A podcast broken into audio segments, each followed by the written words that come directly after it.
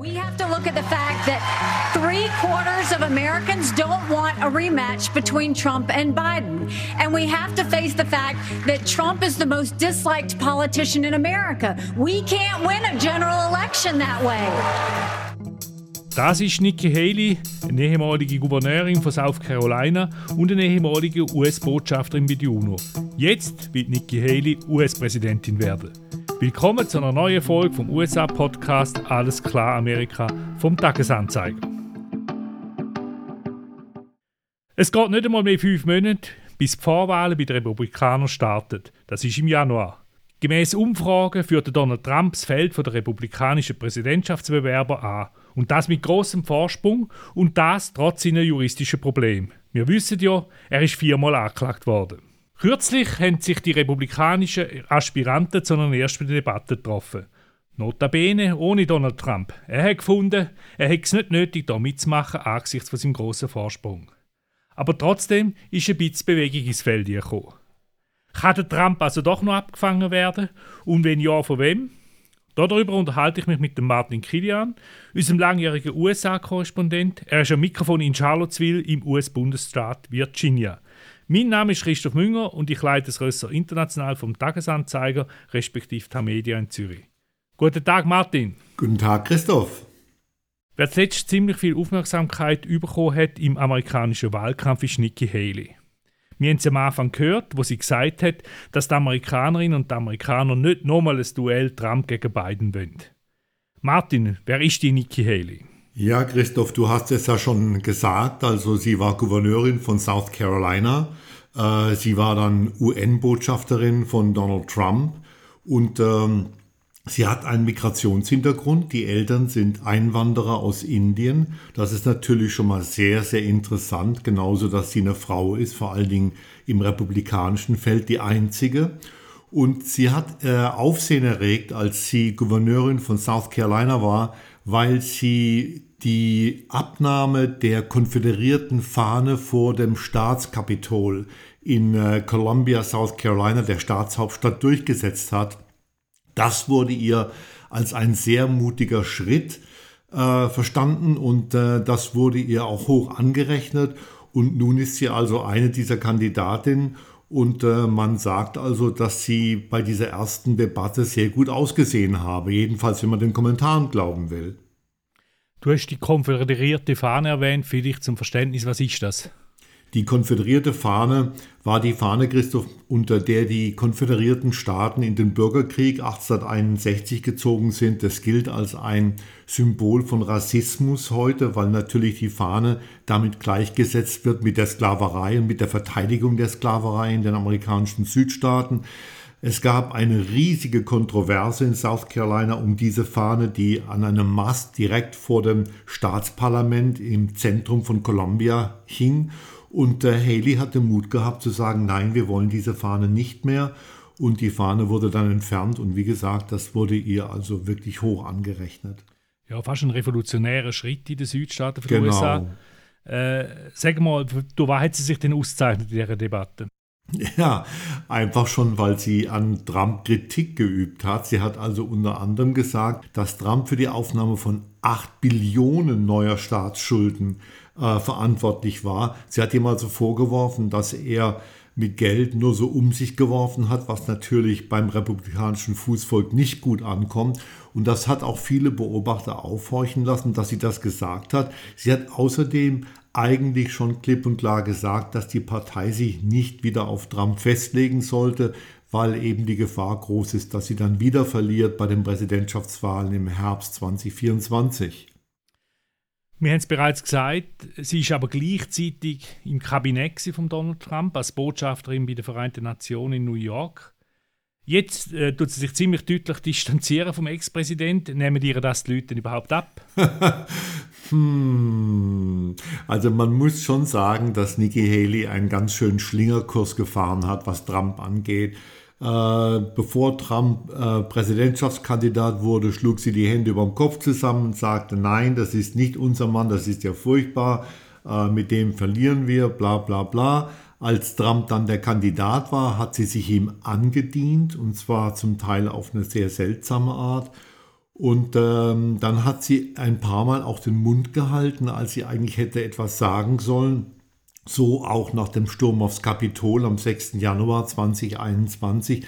Da hätte man von ihr eine klare Ansage und Aussage erwartet. Das hat sie nicht gemacht.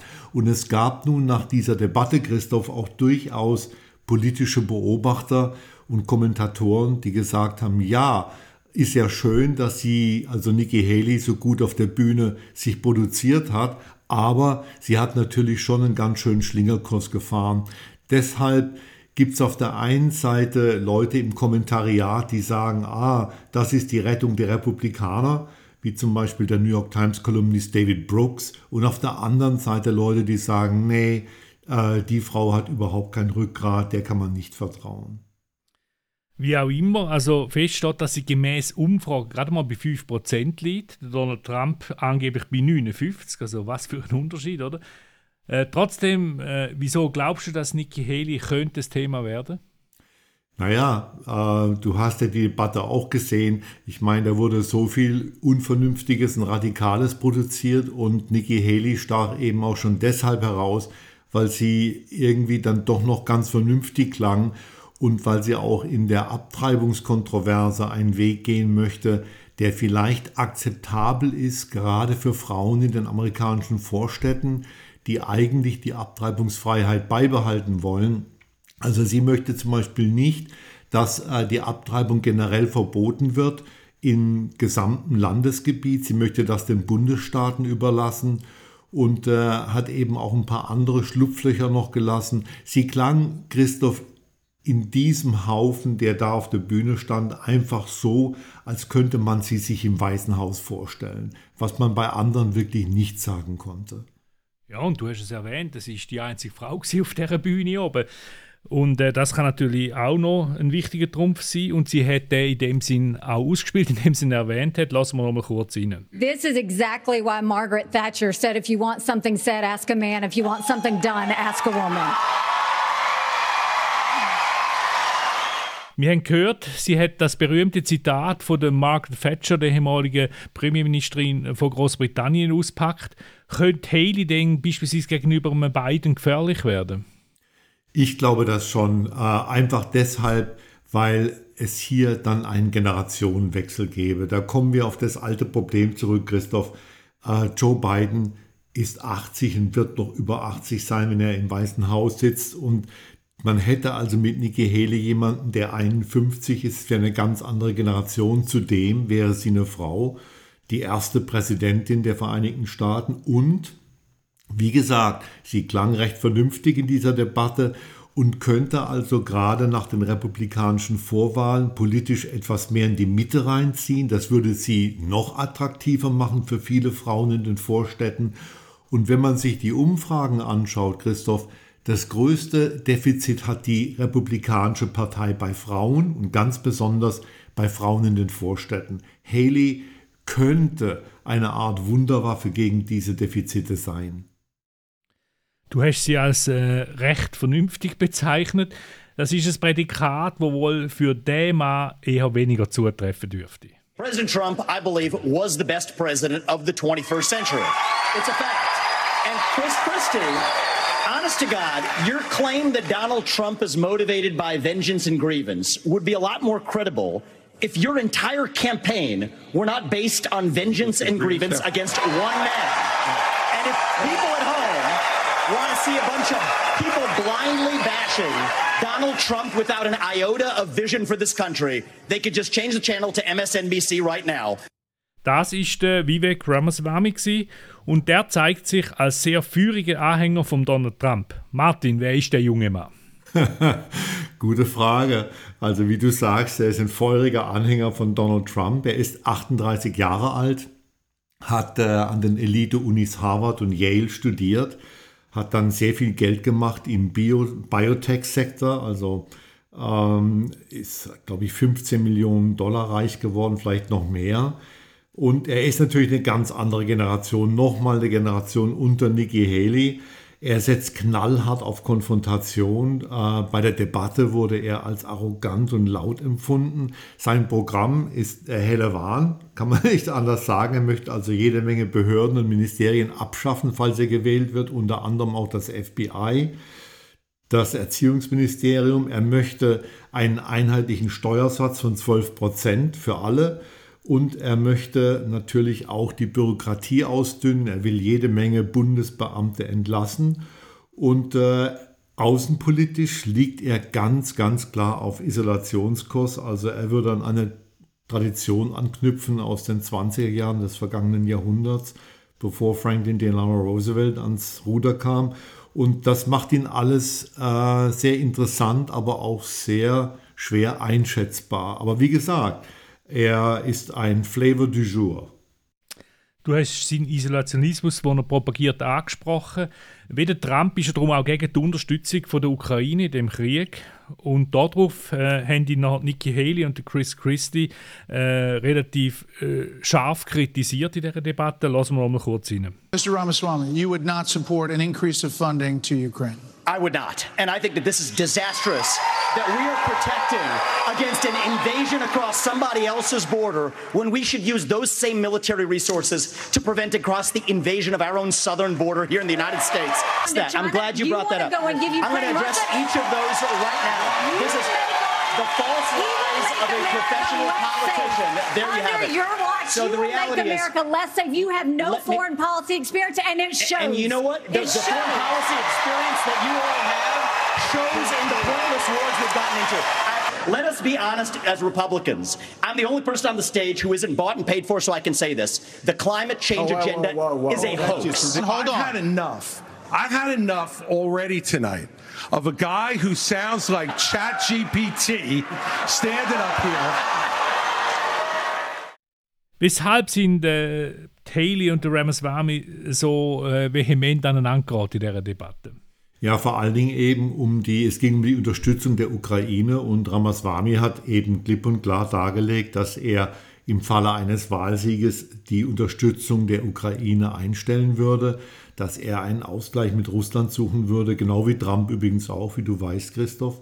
Und äh, daraufhin hat Haley, die ja, wie gesagt, äh, Botschafterin bei den Vereinten Nationen war, sehr scharf darauf erwidert, hat also Ramaswamy vorgeworfen, dass er von Außenpolitik keine Ahnung habe, dass er ähm, nicht wisse, worüber er rede und so weiter und so fort. Das war einer der Höhepunkte, fand ich, Christoph, einer der Höhepunkte dieser Debatte. Und das zeigte auch diese beiden Flügel innerhalb der, Demo der Entschuldigung, republikanischen Partei klar auf, also der isolationistische Flügel und der weiterhin interventionistische Flügel, internationale Flügel. Und äh, Haley hat den verkörpert, während der jüngere Ramaswamy eben diesen äh, isolationistischen Flügel wie auch Donald Trump verkörpert hat. Und das hat sich nun in der Debatte sehr schön und für alle hör und sichtbar entzündet. Ich fand das also ein Highlight dieser Debatte, ehrlich gesagt. Ist denn sonst noch jemand rausgestochen aus dem Feld von diesen Kandidatinnen und Kandidaten? Was ist mit dem Ron DeSantis zum Beispiel? ja, also äh, ist sonst noch jemand rausgestochen aus dem Feld? Ja, Chris Christi, man muss ihm bescheinigen, er trudelt zwar ganz hinten, im Feld mit, äh, aber man muss ihm bescheinigen, dass er kein Blatt vor den Mund nimmt. Er hat Trump wieder scharf kritisiert. Er hat gesagt, mit dem Mann verlieren wir. Er hat sich distanziert von Trump. Und äh, das war schon irgendwie sehr ähm, eindrucksvoll, dass er den Mut gehabt hat, das zu machen. Er hat das auch verschiedentlich, also Chris Christi verschiedentlich draußen im Land gemacht und ist ausgebuht worden von republikanischem Fußvolk. Äh, der Mann hat Mut, äh, Chancen hat er wohl keine. Was DeSantis angeht, tja, was soll man sagen?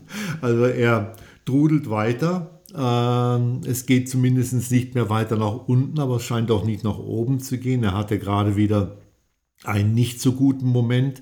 Äh, wie du weißt, Christoph, wurde, hat ein Rassist in Jacksonville im Staat Florida, also in DeSantis' Staat, drei Afroamerikaner erschossen vor wenigen Tagen und äh, der Santis reiste dann nach Jacksonville und wurde von den Afroamerikanern an Ort und Stelle ausgebuht. Unter anderem natürlich auch deshalb, weil DeSantis nun diese seltsamen Regeln zum Unterricht über die afroamerikanische Geschichte eingeführt hat, die von vielen Afroamerikanern abgelehnt werden. Ähm, auf der Debattenbühne hat er weder eine schlechte noch eine gute Figur gemacht. Ich glaube, er hat sich weder geschadet noch hat er sich sonderlich geholfen in dieser Debatte.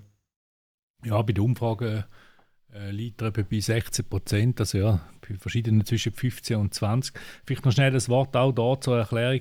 Was ist denn genau, hat sich genau auf sich mit den äh, Verbot von der, was die, die Geschichte der Afroamerikanerinnen und Afroamerikaner betrifft? Ja, also DeSantis, die DeSantis-Regierung in Florida hat neue Richtlinien zum Geschichtsunterricht rausgegeben, alles im Sinne von äh, DeSantis' Kampf gegen Vogue, und gegen eine progressive Deutung der amerikanischen Geschichte. Das darf man jetzt nicht in Florida. Man muss so tun, als wenn alles wunderbar gewesen wäre in diesem Land.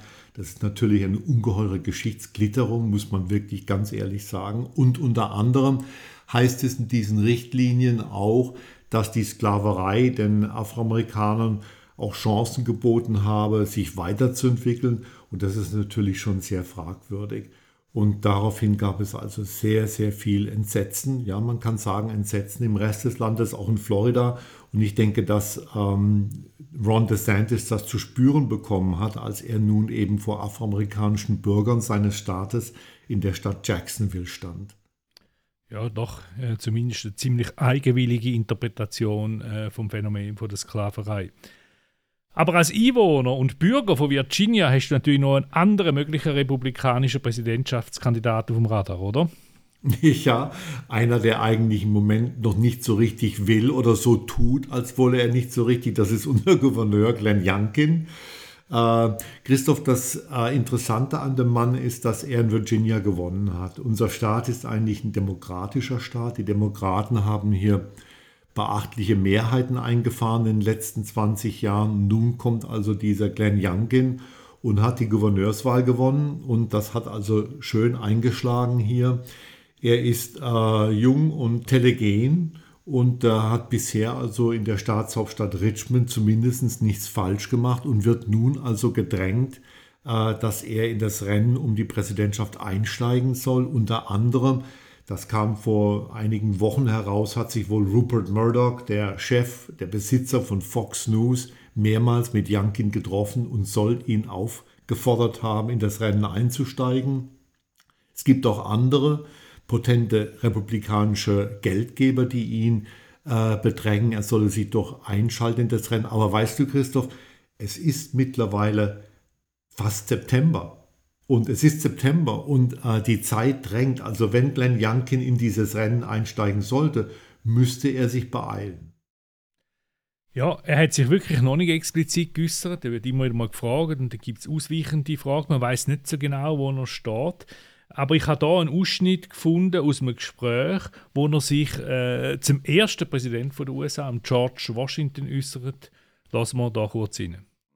I'm particularly in awe of George Washington. Um, and when you think about everything that he did and the way that he went about his work, uh, you can put it to the side when you remember that he voluntarily stepped down after two terms of president and he left and went back, went back to his beloved Mount Vernon and he said, I trust the people that are there. It's their job now.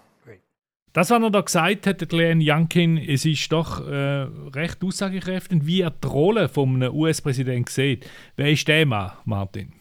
Ja, also wie man schon aus dem O-Ton sieht, ist er ganz anders als Donald Trump. Ja. ähm, er ist kein wilder Mann. Er hat äh, vom Background her ist er Financier. Er hat sehr viel Geld verdient, ich glaube in einem Hedgefonds. Äh, neigt eigentlich eher der Mitte zu. Ich würde ihn vorsichtig etwas rechts der Mitte einschätzen. Und ähm, er ist natürlich auch für Demokraten in diesem Staat wählbar gewesen. Andernfalls hätte er wohl kaum gewonnen, nehme ich mal an. Und das wäre natürlich für das Kandidatenfeld der Republikaner schon nochmal eine Aufmischung, wenn dieser Mann sich nun äh, als Kandidat erklären würde. Aber wie gesagt, die Zeit drängt, er müsste und er hat gesagt, er will nun erstmal das Wahlergebnis im November abwarten. Hier wird in Virginia im November gewählt, das Staatsparlament wird neu gewählt und ich denke, falls es den Republikanern unter Gouverneur Glenn Youngkin gelänge, im äh, Parlament mehr Sitze hinzuzugewinnen, dass dann der Druck auf Glenn Youngkin wirklich, wirklich groß wäre, sich als Kandidat zu präsentieren für die Präsidentschaft. Was wieder denn politisch? Also was wäre wahrscheinlich seine Ausrichtung, wenn er Kandidat wäre?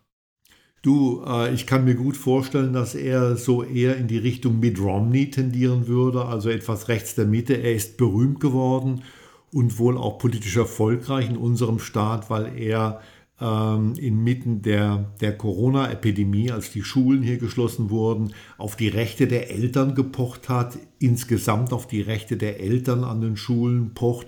Das hat ihm sehr viele Stimmen eingetragen. Äh, er ist äh, überzeugter Christ, seine Frau noch mehr. Äh, ich denke, dass da vielleicht dann auch noch mal vielleicht irgendwelche Kontroversen kommen könnten. Aber im Großen und Ganzen hat er meinen Staat bislang mit Augenmaß regiert. Das ginge auch nicht anders, wenn er sich hier wie ein wilder Republikaner vom äußersten rechten Flügel gebärden würde. Dann äh, würden die Republikaner Virginia wahrscheinlich Verluste einfahren. Aber wie gesagt, warten wir ab. In, äh, Im November sind hier Staatswahlen und wenn die Republikanische Partei das Patt in Richmond in der Staatshauptstadt überwinden könnte, indem sie mehr Sitze dazugewinnt, das wäre die Stunde von Glenn Youngkin. Dann müsste er in aller Eile die Kandidatur anmelden, damit er die Deadlines äh, in Iowa und in New Hampshire, den ersten Vorwahlstaaten, noch auffangen kann.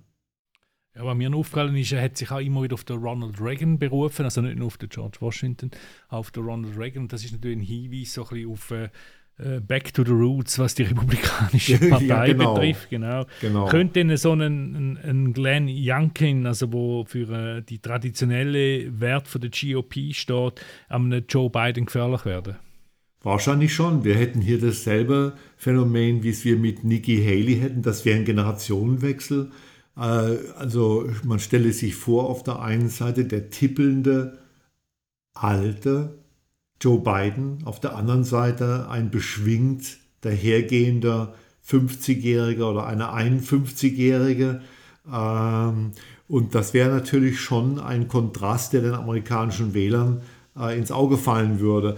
Youngkin empfände ich als besonders gefährlich für Joe Biden, weil er sehr gewieft ist, weil er offenbar auch in der Lage ist, Wähler aus dem anderen Lager anzuziehen. Ich glaube, dass Youngkin, Glenn Youngkin bei unabhängigen, parteilosen Wählern ein Riesenhit wäre.